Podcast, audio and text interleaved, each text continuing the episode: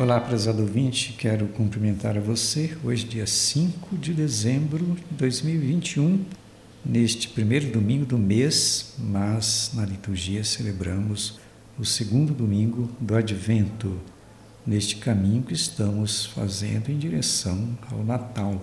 E eu queria começar colocando uma expressão dita por, pelo profeta Isaías e também por João Batista, já no Novo Testamento, quando os dois dizem assim: Preparai o caminho do Senhor. Eu digo então que é um momento de vigilância, mas é um momento também de alegria nesta espera do nascimento de Jesus. Natal é a chegada da salvação, aquilo que é e que deve ser celebrado com muita fé. A vinda de Jesus à Terra revela a misericórdia e a bondade de Deus. É o cumprimento da sabedoria divina, aquela sabedoria que vem nos salvar, Deus que vem ao encontro do seu povo. E a palavra de Deus nos ajuda a pensar nisto. Primeira leitura de hoje, profeta Baruque, capítulo 5, do versículo 1 até o versículo 9. Com o nascimento, Deus mostrará o seu esplendor.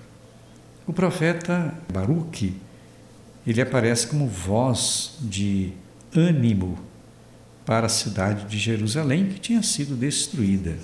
Jerusalém era uma cidade estava falida, destruída pelos inimigos. Em novos tempos, Jerusalém é animada e faz um caminho de recuperação. Era a passagem do sofrimento para uma roupagem nova, mudança que revela a transformação com a vinda de Jesus.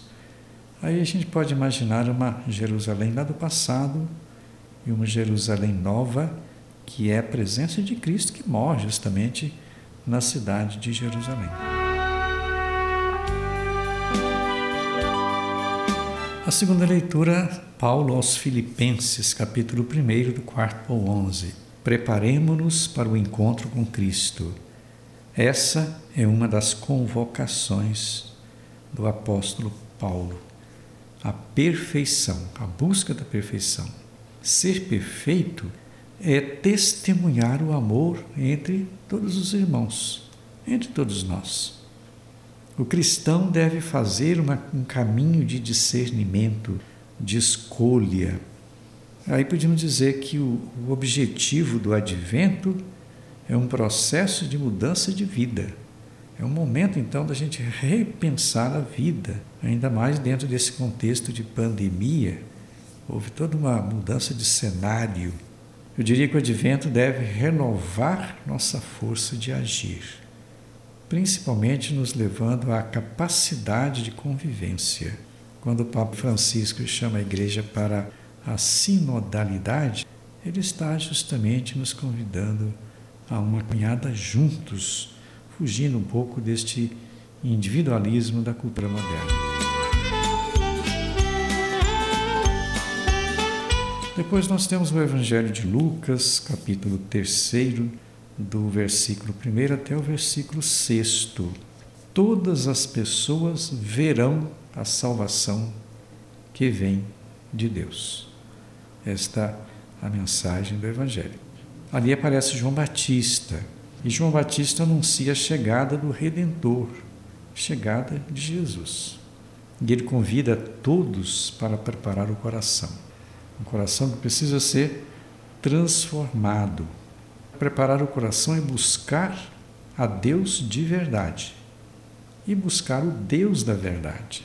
Por isso que ele fala de aterrar os vales, tirar as montanhas, acertar o caminho para a chegada de Jesus. O erro, as maldades, tudo isto é desvio do caminho do Senhor. As violências, os distanciamentos que criamos entre nós, isso não é do, do, da vontade de Deus. Que a chegada então de Jesus traga alegria, traga, vamos dizer assim, coragem para todas as pessoas principalmente para aquelas pessoas desanimadas. A gente tem hoje tanta pessoa desanimada. Não é a pandemia parece que criou um desestímulo para as pessoas.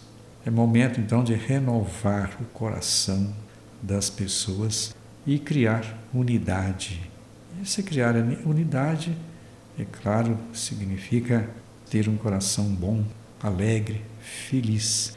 Então, que a presença de Jesus no Natal transforme nossa maneira de ser.